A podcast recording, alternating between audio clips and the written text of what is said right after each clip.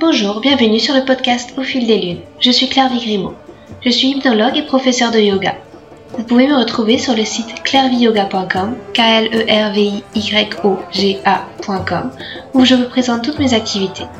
Toutes les semaines, je reçois des invités dans ce podcast qui nous parlent de leurs activités autour du bien-être, que ce soit l'hypnose, le yoga, le reiki, la sylvothérapie et bien d'autres thèmes encore. Alors sans plus attendre, voici l'épisode du jour. C'est le grand retour de Sophie. Sophie est prof de yoga, maître reiki, thérapeute énergétique et chamanique, guide de cercle manique et entrepreneuse dans le monde du bien-être. Voilà déjà une palette de pigments bien fournie avec laquelle elle colore le monde. Mais le départ de notre conversation, ce sont les encres des couleurs dans lesquelles elle a trempé sa plume pour écrire et illustrer son nouveau livre, Dancing Devas, un album illustré pour enfants qui fait danser les mythes, l'art et l'architecture d'Asie. Alors elle nous dépeint les raisons qui l'ont poussée à écrire ce livre, dont l'héroïne n'a pas la peau claire ni les cheveux longs et lisses, mais la peau brune et les cheveux qui frisent. Elle nous trace le panorama de la mythologie de l'Asie du Sud-Est, en nous brossant le portrait des créatures magiques que nous pouvons rencontrer en se promenant dans la jungle bariolée de cette partie du monde. Et puis, nous évoquons des thèmes qui se dessinent en filigrane de l'album, celui de l'animal totem. Elle nous glisse ainsi quelques conseils pour tracer sa piste, pour croquer son portrait, et esquisser une rencontre, avec le partage de ses propres expériences autres en couleurs, ou c'est elle qui a cru se faire croquer. Un épisode comme un tiroir à merveille, on se laisse porter par la pétillante énergie de Sophie vers la découverte de mondes fantastiques. Bonjour Sophie, merci beaucoup euh, d'avoir accepté mon invitation, bah, mon autre invitation, parce que je t'avais déjà reçu lors, d'un précédent podcast. Est-ce que tu pourrais peut-être te présenter euh, pour euh, les personnes qui ne te connaissent pas? Oui, bien sûr. Déjà, merci beaucoup, Claire de, de me réinviter sur ton super podcast que j'ai le délice d'écouter, pas à chaque épisode, parce que parfois j'avoue que je suis fatiguée le soir, parce que c'est le moment où j'écoute les podcasts et j'arrive pas forcément au bout des podcasts que j'écoute. Mais euh, j'aime beaucoup les sujets que tu abordes avec tes invités. Euh, c'est super d'avoir continué ce, ce travail, le podcast numéro 100 de, je crois, la semaine dernière ou la semaine d'avant. Donc bravo à toi et puis bah merci du coup. Euh, je suis ravie d'être là de nouveau. Alors, je ne me souviens plus comment je m'étais présentée la dernière fois, mais je crois que j'étais partie sur le côté soleil-lune, parce pour faire référence à ton podcast, justement. Et euh, bah, du coup, aujourd'hui, je vais peut-être faire une, présentation plus classique, euh, on va dire, de ce que je fais dans ce monde. Euh, donc voilà, moi je m'appelle Sophie Liseret, je suis praticienne et prof de yoga, de méditation, de Reiki, c'est une technique énergétique, et de chamanisme. Donc je pratique et j'enseigne toutes ces belles choses. Et puis je suis aussi entrepreneur dans le monde euh, du bio et euh, je suis auteure-illustratrice. Voilà. Et euh, c'est, c'est un petit peu de tout ça qu'on va parler aujourd'hui avec toi. D'accord, mais justement, enfin, je voulais t'inviter parce que j'ai vu que tu avais sorti ton livre, je le montre pour les personnes qui regarderont la vidéo, ton livre Dancing Devas. Est-ce que tu pourrais, enfin je le prononce peut-être pas très bien, est-ce que tu pourrais peut-être le présenter et euh, bah, nous parler un petit peu de, de, la jeunesse de ce livre? Qu'est-ce qui t'a donné envie de l'écrire? Alors moi, pourquoi j'ai eu, envie de d'écrire donc Dancing Devas que j'ai aussi ici. Euh, donc c'est mon troisième livre et c'est le premier qui est réellement pour les enfants. En fait, les deux autres qui sont également ici, euh, oups, avec des dessins, euh, ne sont, sont, sont, lus par les enfants, je sais bien, mais, euh, mais, mais euh, n'étaient pas spécifiquement destinés à des enfants. Donc vraiment, Dancing Devas, c'était spécifiquement un livre pour les enfants. Et moi, j'avais envie, dans ce livre, de présenter une héroïne qui, ben, bon, me ressemble un peu, c'est sûr, mais qui pourrait être euh, comme, c'était pas pour me dessiner spécialement, mais c'était parce que moi, enfant, j'ai grandi et j'ai lu des livres qui euh, mettaient que en, scène, quasiment toujours, des, héroïnes avec les cheveux lisses, la peau blanche, les, couleurs claires en fait. Et euh, et moi, une partie de mes lignées ancestrales, une partie de mon héritage vient d'Asie du Sud-Est, vient d'Asie. L'autre partie vient de, la France.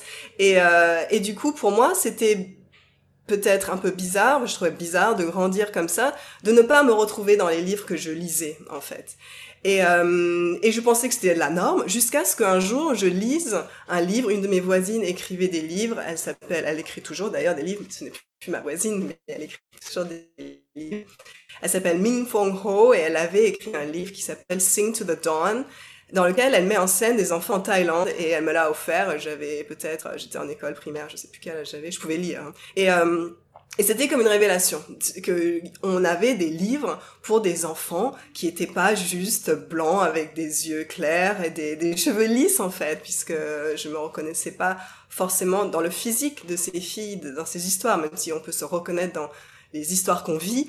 Euh, je me reconnaissais pas spécialement physiquement dans ces livres et où je me reconnaissais dans ma partie européenne mais pas dans ma, partie asiatique en fait et donc il y avait cette idée et euh, donc je veux vraiment dans les livres pour enfants que je fais, qui sont vraiment pour les enfants, d'offrir ça, d'offrir cette possibilité à des enfants qui euh, ne se retrouvent pas forcément dans, les livres euh, qui existent, euh, de pouvoir se retrouver dans, les livres que je crée. Et du coup encore une fois, dans, dans le graphisme des, des, personnages dans le livre, l'héroïne a une peau brune, mais les héros, les autres héros dans le livre ou les autres personnages ont une peau de toutes les couleurs, enfin toutes les couleurs de, de, de peau quoi. Et, euh, et c'est vraiment un choix de faire de faire ça. Et c'est une des choses qui m'a donné envie de faire ce livre.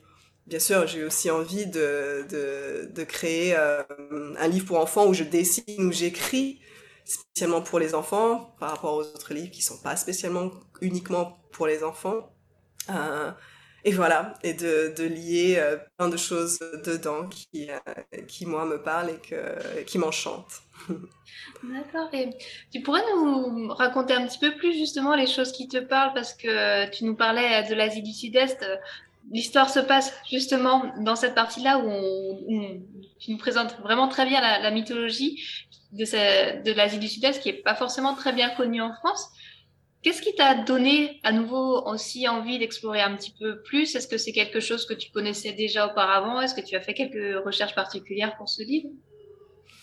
Alors, euh... alors pour, euh, pour le livre, euh... est-ce que j'ai fait des recherches particulières? Oui. Est-ce que j'ai travaillé dans ce domaine? Oui. Est-ce que, alors je vais je vais je vais commencer tout simplement. moi je, je je ma première formation et mon tout premier métier était d'être paysagiste et j'ai eu la chance de travailler sur de nombreux projets dans le patrimoine euh, historique euh, en Europe, mais aussi en Asie, notamment au Cambodge et euh, et euh, et donc beaucoup de recherches euh, se sont effectués dans le cadre de mon travail en fin de compte. Enfin, je n'étais pas en train de faire la recherche pour mon livre pendant mon travail, on entend bien, mais le fait de travailler sur le patrimoine historique, notamment de la région d'Angkor au Cambodge, a clairement alimenté euh, cette envie de partager euh, tout ça.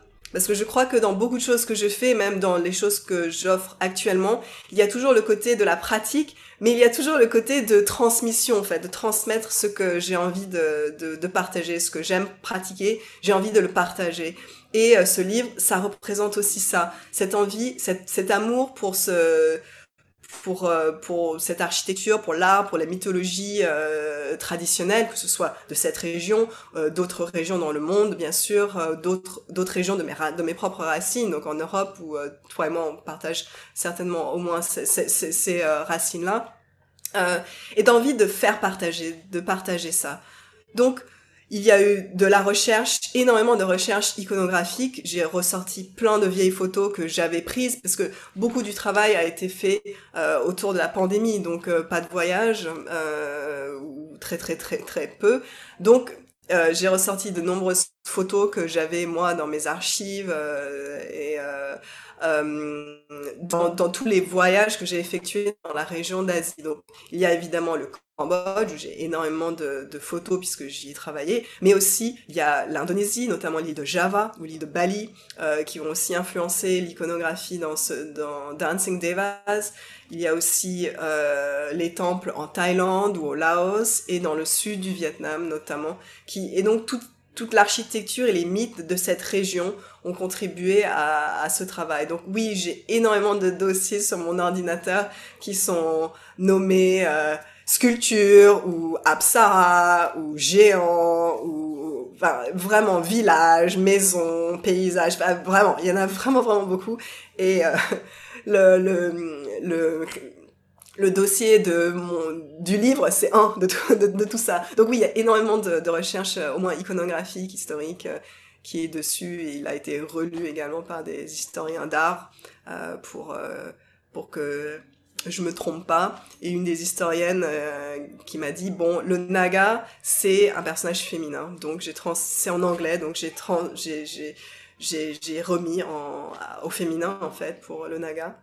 Euh, non, dans la traduction en français que j'aurai l'occasion de, de, lire pour, pour tes auditeurs et pour tes spectateurs. Je vais utiliser le le parce qu'on dit le naga, mais, mais, mais en tout cas c'est intéressant de savoir que c'est en fait une créature qui est qui est considéré comme féminine. Et, mhm. euh, c'est le serpent, le naga, le serpent mythologique. D'accord. Ouais. Et, euh, et peut-être tu aurais une histoire de cette mythologie ou des personnages qui t'ont particulièrement inspiré ou qui t'ont particulièrement marqué, peut-être euh, que tu n'as pas mis dans ce livre, vu que ah, il y a beaucoup de dossiers. Oui.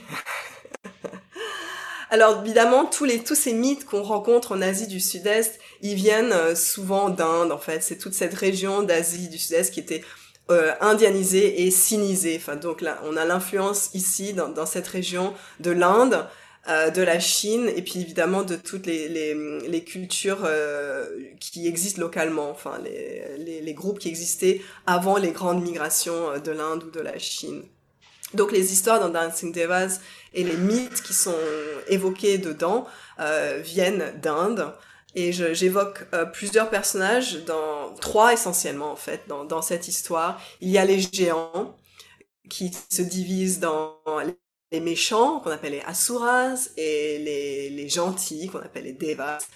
Euh, donc il y a les géants. Il y a les nagas, ces serpents mythiques dont on parlait il y a quelques instants. Et il y a les apsaras qui sont les danseuses célestes, euh, peut-être un peu comme les valkyries dans, dans, dans le, dans le panthéon euh, nordique même si c'est très très différent, mais on a cette histoire de de de, de ces comme des fées en fait. On peut les on peut dire si on fait une histoire pour enfants, euh, je les ai présentés un peu comme comme des fées euh, dans dans l'histoire puisque euh, on aime les fées et, euh, et donc euh, donc euh, donc voilà.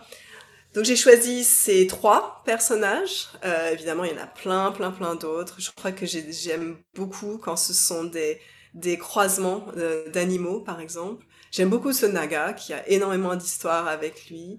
Et et peut-être l'histoire que je mets un petit peu en scène dans le livre, lorsque au début les géants et les, les géants se battent. Il y a ce, ce, dessin où les géants se réveillent et puis ils, euh, ils se battent. Eh bien, dans cette scène, par exemple, je suis directement inspirée de euh, du barattage, de l'histoire du barattage de la mer de lait. Et l'histoire du barattage de la mer de lait, donc barater pour secouer le, lait pour euh, souvent on baratte le lait pour faire du beurre par exemple. Donc l'idée c'est que il y a très très très très longtemps il y avait cette mer de lait. Et dans cette mer de lait il y avait plein d'objets magiques plein de, de trésors qui étaient dans cette mer de lait mais comment les trouver dans la mer de lait? Il y avait notamment l'élixir de la vie et euh, tout le monde le voulait, cet élixir de la vie, parce que si je me trompe pas, ça donne une vie immortelle qui, qui est censée être ce que tout le monde veut. Et, euh, et alors, c'est là que les géants, donc les Asuras, qui sont les méchants, entre guillemets, et les Devas, qui sont les gentils, entre guillemets, et eh ben finalement, ils se mettent d'accord ce jour-là. Généralement, dans toutes les histoires, ils se battent.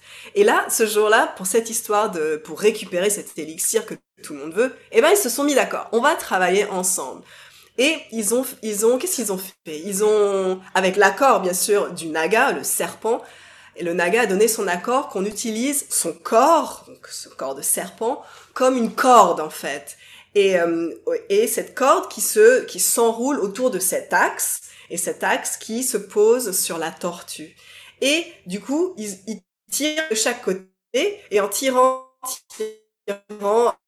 euh, euh, des fois d'un côté et des fois de l'autre, donc les, les, les, les Asura d'un côté et les Deva de l'autre, et ben, ça fait, ça baratte le lait, ça secoue tout ça, et à force de secouer, ça crée une grosse spirale, j'imagine, qui fait monter tous les trésors, dont l'élixir magique que tout le monde voulait. Et la suite de l'histoire, c'est que il y a soit les géants, soit les, pardon, soit les Devas, soit les Asura qui l'ont attrapé, je ne sais plus exactement. Et ben, les autres n'étaient pas contents, et ils se sont battus de nouveau. Et donc c'est une histoire qui est chouette et qui qui qui fait qui permet de travailler tous les, toutes les émotions sur le visage, de d'être grand, de faire peur, de vraiment toutes ces, ces, caractéristiques de géant, qu'on soit Asura ou euh, Deva. Et euh, donc, par exemple, dans ce dessin-là, c'est vraiment, euh, vraiment ça. On voit le naga qui se fait arracher les cheveux. C'est si elle a des, si elle a des cheveux. Et donc, ça, ça devient une scène. Euh, complètement hystérique dans, dans le livre directement et mon inspiration, c'est pas forcément très clair, mais mon inspiration à moi, c'est cette histoire du barattage de la mer de lait. Merci. tu nous parlais des illustrations qui sont vraiment très riches, très colorées, de toutes tes recherches que tu as faites. Moi, j'avais envie de savoir un petit peu euh, quel était ton processus d'écriture. J'ai l'impression que c'est un livre qui traîne dans des tiroirs depuis un petit moment. Ça, ça s'est passé comment? Tu as écrit d'un coup l'histoire, tu l'as laissé décanter euh, longtemps, tu as, beaucoup retravaillé. Tu pourrais nous parler un petit peu euh, de tout ce processus? Oui, bien sûr, bien sûr. Donc c'est un travail qui, qui s'est mis sur plusieurs années. Souvent les livres c'est comme ça. Enfin, je crois que toi tu es beaucoup plus efficace. Mais euh, en ce qui concerne Dancing Devas, en tout cas, c'était c'était un peu plus long que ton dernier livre. Et et ben le déclic, c'était l'idée, l'idée de, faire ce livre. Et ensuite, à partir de ce déclic, je travaille de plein de façons différentes et c'est vraiment pas linéaire du tout. Euh, je vais avoir des moments où je suis en recherche active de photos, d'images, je vais chercher euh, à quoi je veux faire ressembler mon héroïne, euh, ce qu'elle va porter, ce comment vont être ses cheveux, etc.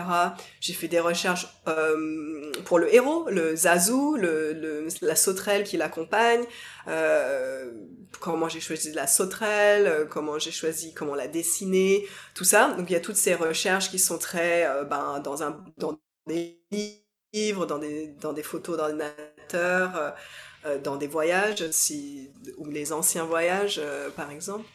Mais il y a aussi tout le côté euh, décantation. Et, euh, et, je pense que c'est un peu la sauce magique pour la création, en tout cas pour moi, c'est que je vais laisser de côté les choses, je vais aller boire un thé, euh, ou deux, ou trois, je vais aller marcher, je vais, je vais m'inspirer de mes rêves, et aussi de voyages chamaniques que je vais faire. Et c'est tout ça qui va nourrir euh, le graphisme, qui va nourrir l'histoire déjà. Euh, et, et, oui, et surtout, c'est comment comment je fais les mises en page, comment il y a les, les lignes qui vont d'une page à l'autre et comment les choses sont fluides, ce que je vais mettre en fond, ce que je vais mettre à l'avant, euh, la perspective que je vais adopter. Il y a beaucoup de côté euh, rêve en fait, il y a beaucoup de côté euh, voyage chamanique pour euh, pour la création artistique en tout cas. Euh, il y a aussi beaucoup de réflexions. Par exemple, j'avais, j'ai repris le début et la fin de l'histoire et, et euh, c'était, c'était sur une idée. Je me suis dit bon, je vais faire partir la fille, euh, l'héroïne de l'histoire, du monde, euh, du monde moderne en fait. Donc, la, la, la Vida, elle habite une maison.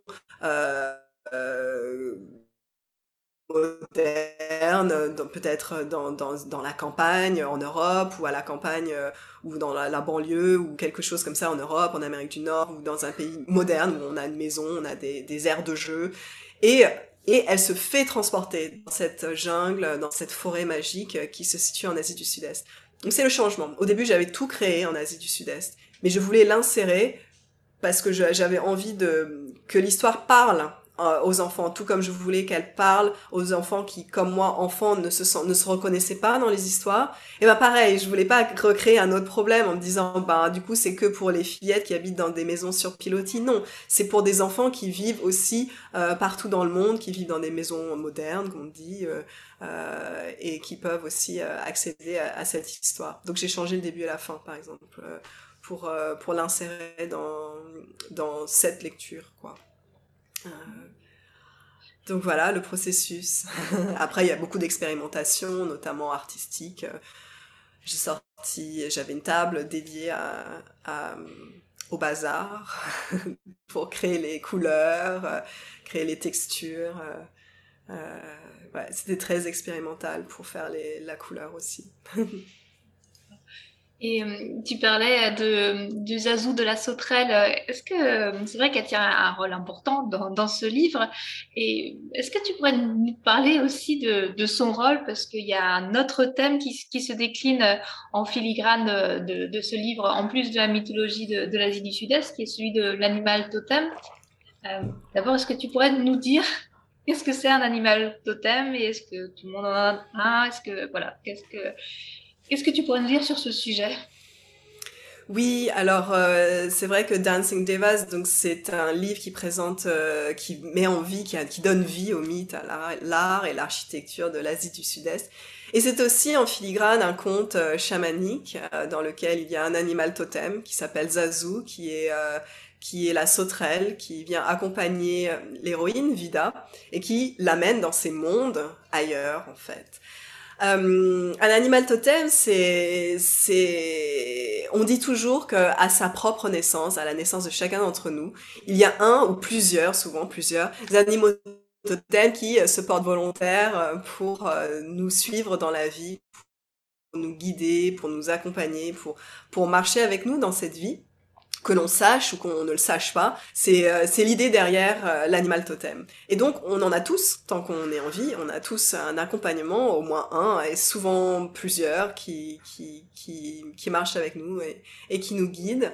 Et, euh, et dans l'histoire de Dancing Devas, c'est Zazu qui vient frapper à la fenêtre un, petit peu et qui appelle Vida à venir découvrir ce, ce monde ailleurs qui peut qui peut être euh, aussi vu comme les mondes non, ordinaires du voyage chamanique.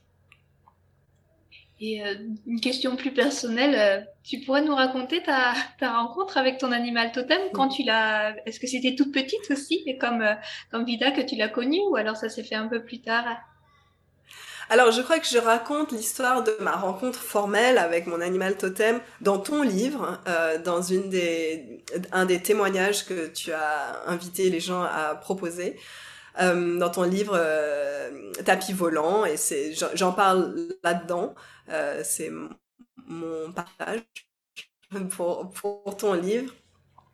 Donc, c'est ma rencontre formelle avec l'animal totem où j'avais choisi de rencontrer une chamane qui allait euh, en gros euh, m'apprendre à faire un voyage chamanique et à rencontrer moi-même mon propre animal totem.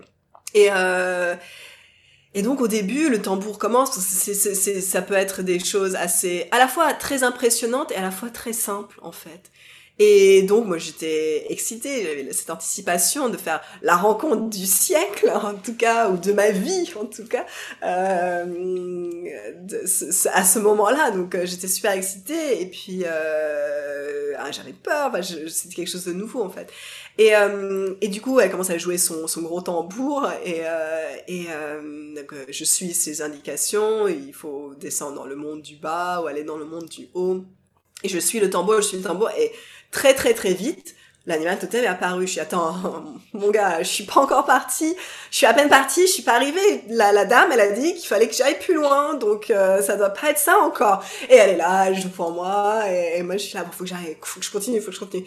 Et hop, il y a l'animal totem qui réapparaît derrière une racine. Je suis là, non mais j'y suis toujours pas, je descends, je suis encore en train de descendre, euh, je suis pas. Et donc je dis, j'y vais, j'y vais, et je continue de, de, descendre dans le monde euh, du bas, le monde inférieur, et il n'arrête pas d'apparaître en fait. Et au bout d'un moment, je me bon bah, il paraît quand il apparaît beaucoup que ça doit être celui-là. Donc je, me suis dit, bon bah, te voilà. Et en fait, il était tellement prêt, tellement proche, et tellement prêt, prêt, euh, en même temps prêt à être là, il était tellement proche et tellement prêt à être là que c'était euh, vraiment très émouvant de voir qu'en fait il avait été là tout le temps et euh, que c'était seulement ce jour-là où j'avais fait le choix de d'aller à sa rencontre que ben il était euh, presque tellement tellement heureux de se manifester qu'il n'a pas attendu. Il n'a pas attendu que je fasse tout dans les règles et, donc il m'a tout de suite là et puis là et puis là jusqu'à ce que je décide que non mais oui et au lieu de résister euh, j'ai senti mon corps mon cœur fondre en fait et se dire bah c'est ça c'est on rentre dans ce dans, dans, dans, ce flow, dans cette immersion, et on accepte en fait. Et c'était vraiment ce, ce, cette grande paix qu'amène l'acceptation de plein de choses, mais là, cette acceptation de, de, de bah, je, j'accepte, je, je lâche mon envie d'essayer de faire de façon qu'on m'a dit. Et, et j'avais rencontré pour la première fois pas pour la première fois, mais en tout cas, j'avais rencontré formellement mon premier animal totem. Et après, j'étais super excitée, donc ah, je faisais tout moi-même, j'allais le rencontrer, tout ça. Et un jour, je rencontre, je rencontre le deuxième. Alors, c'était une totalement autre histoire que je relate aussi dans, dans ton livre pour, pour donner un peu ces deux expériences. Et aussi en partageant que chaque, chaque expérience est différente. C'est mon, ma caméra s'endort euh, quand je parle trop, je crois. Et, euh, donc pour, donner une autre, euh, une autre euh, rencontre en fait d'Animal Totem. Et là, c'était pareil, j'allais dans le monde du bas, j'avais pas demandé de rencontrer quoi que ce soit, je ne sais même plus ce que je, je demandais particulièrement ce jour-là. Et il m'apparaît là.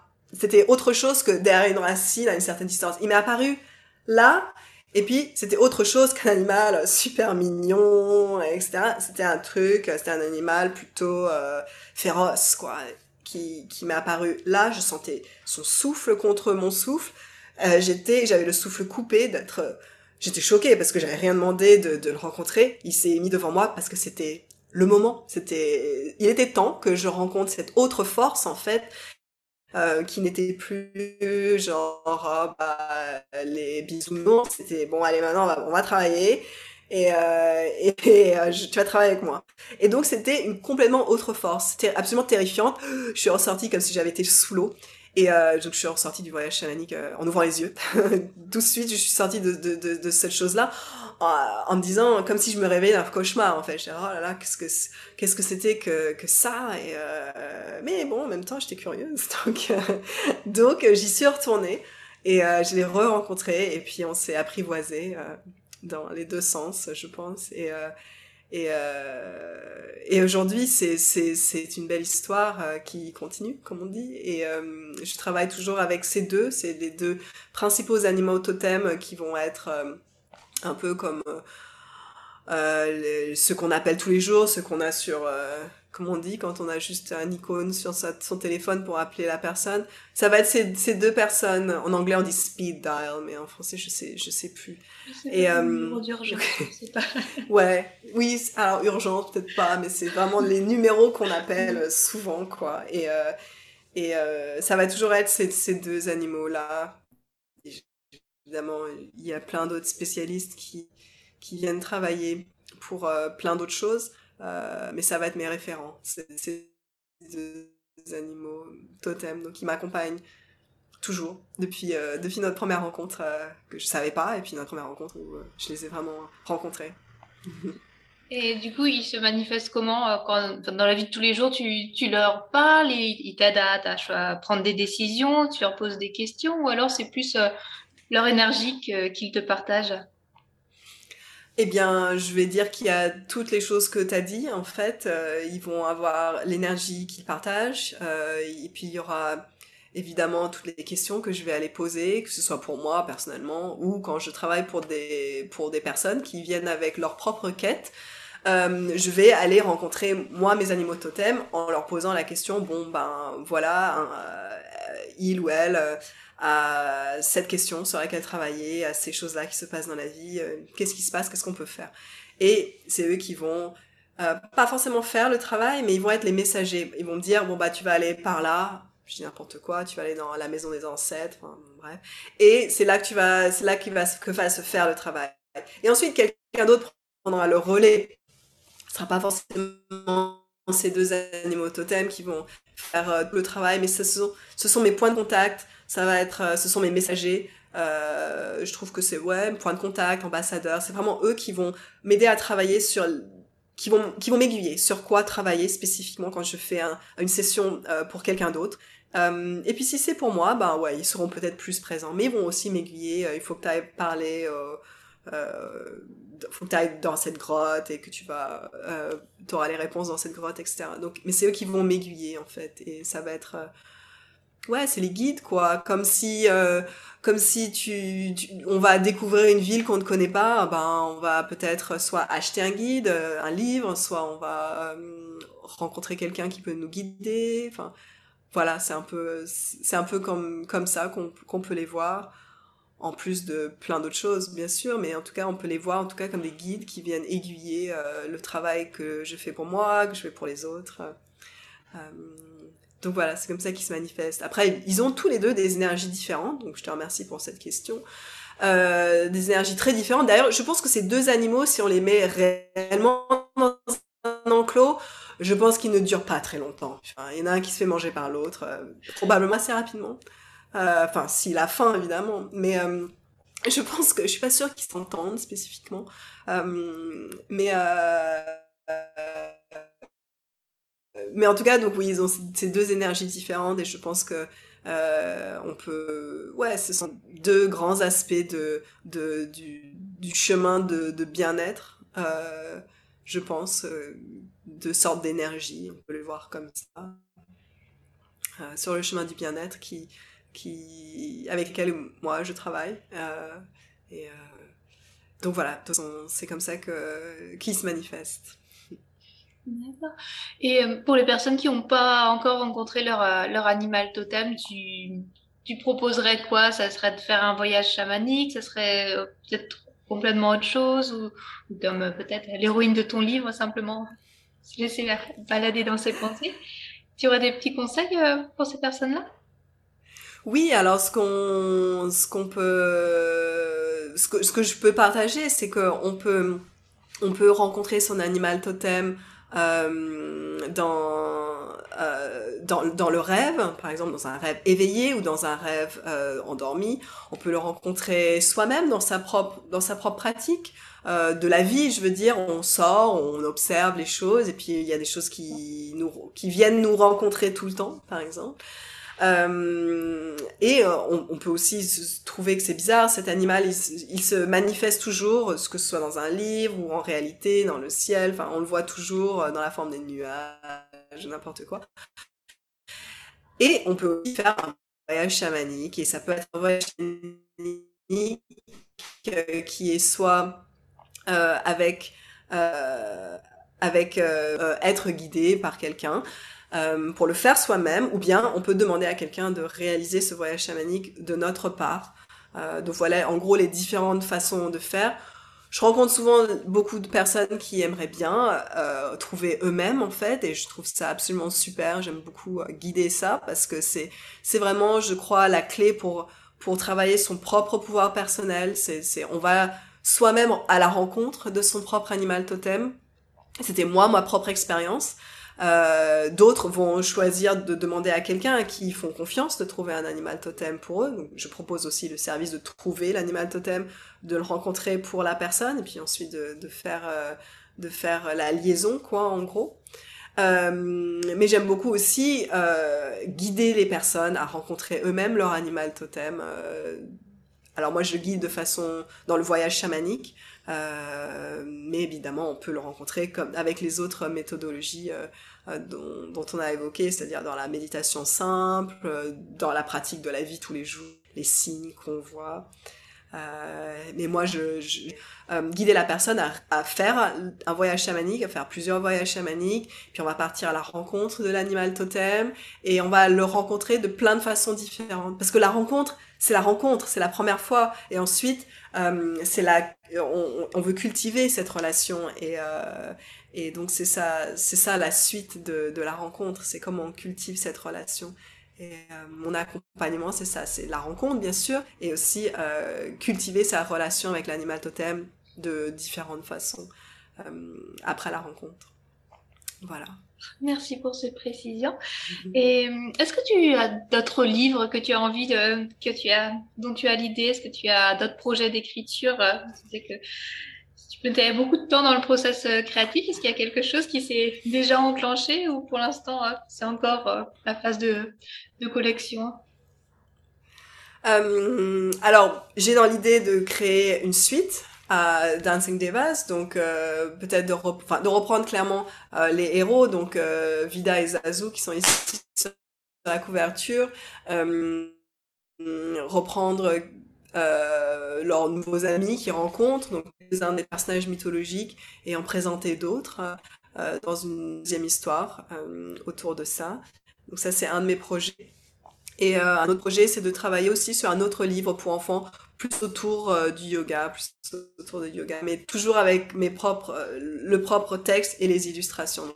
Plutôt une histoire, mais, mais qu'un manuel, je veux dire, mais, mais, mais oui, quelque chose où le, le, dessin a une, a, a, une forte présence, en fait, aussi. Donc, donc voilà, ce sont en gros mes deux projets mes deux projets de, dessin et de, d'écriture euh, qui sont qui sont dans ma tête, dans un tiroir ou enfin qui ont commencé à être euh, ébauchés. Tant mieux. Et d'autres projets tout court, hormis l'écriture, parce que tu, dans ta présentation, c'est vrai que tu as un très large domaine d'activité. Il y a des choses que tu as envie de, de développer ou des choses vers lesquelles tu as envie euh, d'aller voir un petit peu plus? Oui, alors moi je j'aimerais bien ce que je, je souhaite faire en ce moment, c'est d'approfondir l'offre euh, de suivi personnel et de travail en ligne euh, que je propose. Euh, J'aime beaucoup animer des groupes aussi, donc il y a aussi du travail de groupe en personne, bien sûr, et j'ai trouvé là aussi la richesse dans ces suivis personnels parce que je quand on vient pour une session chamanique, on vient pour deux, pour trois, bah, il y a ce lien qui se crée euh, entre, euh, entre la personne qui vient et, et moi. Et, et j'aime beaucoup comment se met en place cette dynamique et on voit comment le travail change, change la vie. change la perception de vie, change la vie de, de, de, personnes qui viennent.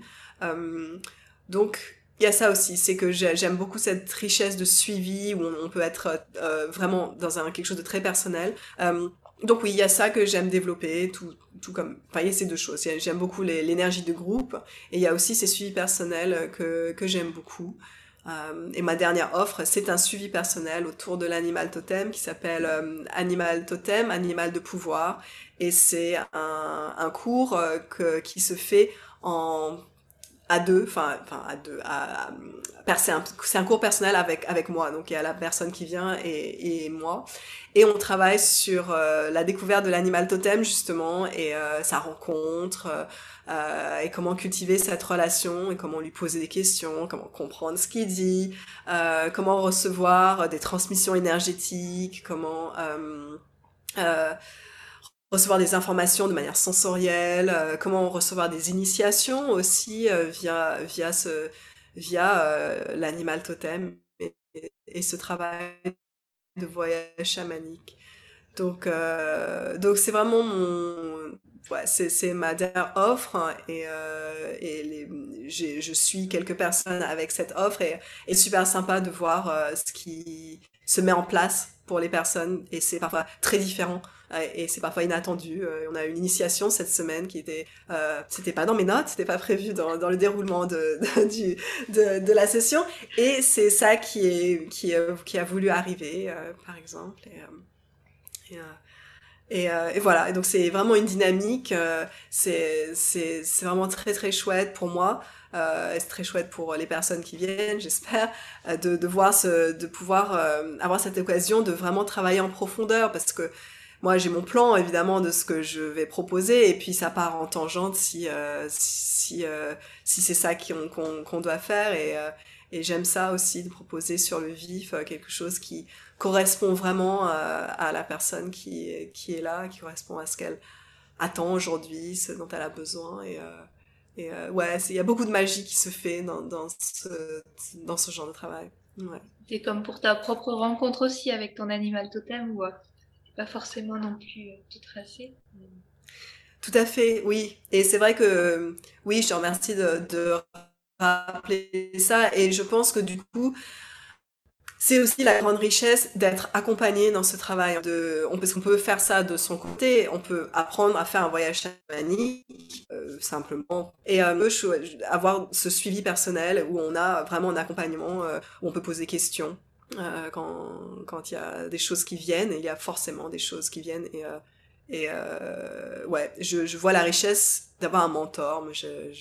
J'avais un mentor et c'était, c'est vraiment, c'est vrai que c'est très très riche d'avoir quelqu'un qui a marché le chemin déjà, qui continue à marcher bien sûr, mais qui peut te dire euh, ah ben oui écoute c'est essaye ça ou tu vois peut-être que c'est ça et ça te donne une autre perspective euh, c'est euh, c'est une, grande c'est une grande richesse une grande opportunité ouais mm. Merci beaucoup Sophie. Et peut-être pour finir, si les auditeurs ou les spectateurs veulent te retrouver, tu préfères les diriger vers où sur la toile?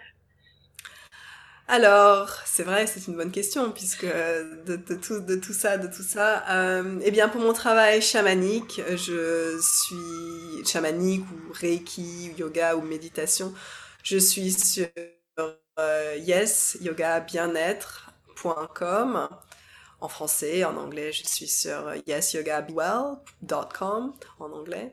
Et euh, pour mes illustrations et mes livres, dont Dancing Devas, euh, mon site d'auteur-illustratrice, c'est fissosworld.com, donc fisso, F-I-S-S-O-S, W-O-R-L-D.com. C'est le monde de Sophie en verlan et en anglais. Euh, et c'est là qu'on trouve euh, mes livres, les dessins, les, les cartoons que sur lesquels j'ai travaillé il y a quelques années pour le journal au Cambodge, le Phnom Penh Post, et euh, plein d'autres choses. Essentiellement d'auteurs et d'illustrations, bien entendu. Et, et pour la magie du chamanisme, c'est sur le site de yesyogabienêtre.com. Merci beaucoup Sophie, puis je, bah, je te souhaite une belle soirée. J'espère que tu as un beau temps aussi à Singapour. Oui, on a beau temps. En tout cas, aujourd'hui, on a eu une grosse, euh, beaucoup de pluie hein, et puis, et puis maintenant beaucoup de soleil. D'accord. Merci Sophie et à bientôt. Merci beaucoup Claire merci. Merci d'avoir écouté cet épisode. Si vous souhaitez retrouver Sophie, je vous invite à consulter la page du podcast sur le site clairviyoga.com vous trouverez toutes les notes de l'épisode ainsi que la vidéo de Sophie qui lit ce conte. Merci et à bientôt. Pour finir, un petit mot pour vous parler de mon nouveau livre Au fil des lunes, justement inspiré par ce podcast éponyme. Dans ce roman, vous découvrirez l'histoire de huit personnages dont la vocation est de guider leurs prochains vers un mieux-être, que ce soit à travers le yoga, l'hypnose, le chamanisme et d'autres disciplines. Ils sont réunis pour un week-end de bien-être. Ce sont leurs confidences que je me suis imaginé recueillir, ces conversations entre deux portes, entre deux cours, entre deux activités, où les langues se délient et où on revient sur ce qui fait qu'on en est arrivé là. Justement, ce week-end, vous y êtes aussi conviés. Alors quelques mots pour vous mettre dans l'ambiance. Une cloche retentit. Chacun repose sa tisane de camomille ou son verre de brandy. Il est l'heure de quitter la bibliothèque du manoir pour suivre Paul. Celui-ci vous mène au grenier de l'immense bâtisse pour une séance d'hypnose ludique. Cet atelier clôture la deuxième journée de la retraite à laquelle vous avez été convié. Au cours de celle-ci, vous ferez la rencontre d'une chamane, d'un herboriste, d'un maître reiki, d'une prof de yoga et des autres intervenants dont la découverte et leur mission de vie s'est faite non sans heurts, remise en question, doute ou compromis. Ce sont leurs confidences, recueillies au détour de conversations perdues, qui ont inspiré les huit nouvelles de ce livre, au goût d'escapade hors de son quotidien. Des portraits de personnages touchants, réunis dans un captivant huis clos, dont le parcours chahuté et les étapes de vie qu'ils ont traversées amènent à s'interroger sur les milliers de chemins qui s'offrent devant soi pour réaliser ses rêves.